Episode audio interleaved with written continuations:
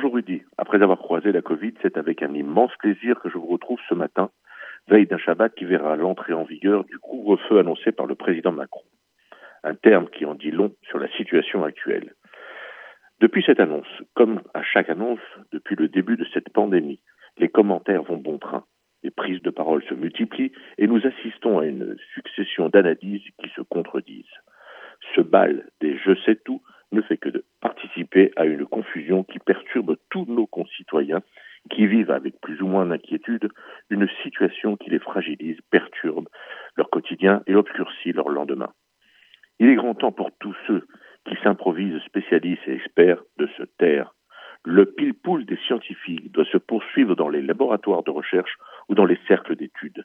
Le poker menteur de certains politiciens ne semble pas leur faire prendre conscience du trouble qu'ils occasionnent et de la mise en danger de la vie. La vie, c'est bien de cela qu'il s'agit. Comme tous le savent, le virus tue. Et lorsqu'il ne tue pas, il frappe plus ou moins fort ceux qui le rencontrent ou le croisent. La panoplie des signes va de la symptomatologie au lit d'hôpital. C'est à tous ceux qui ont souffert ou qui pleurent d'un être disparu qu'il faut penser avant de parler. Certes, on nous a menti par crainte d'avoir une impuissance, d'avouer une impuissance. Mais six mois sont passés et nous constatons encore les effets de ces erreurs.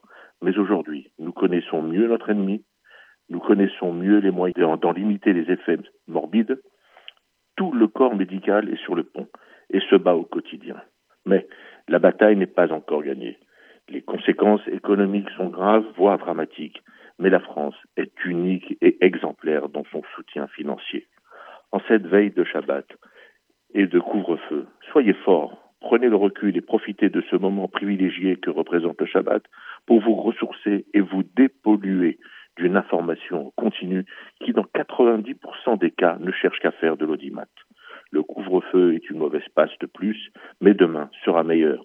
Gardez le moral, vivez pleinement chaque minute et chaque jour. Redécouvrons ensemble les plaisirs simples et essentiels.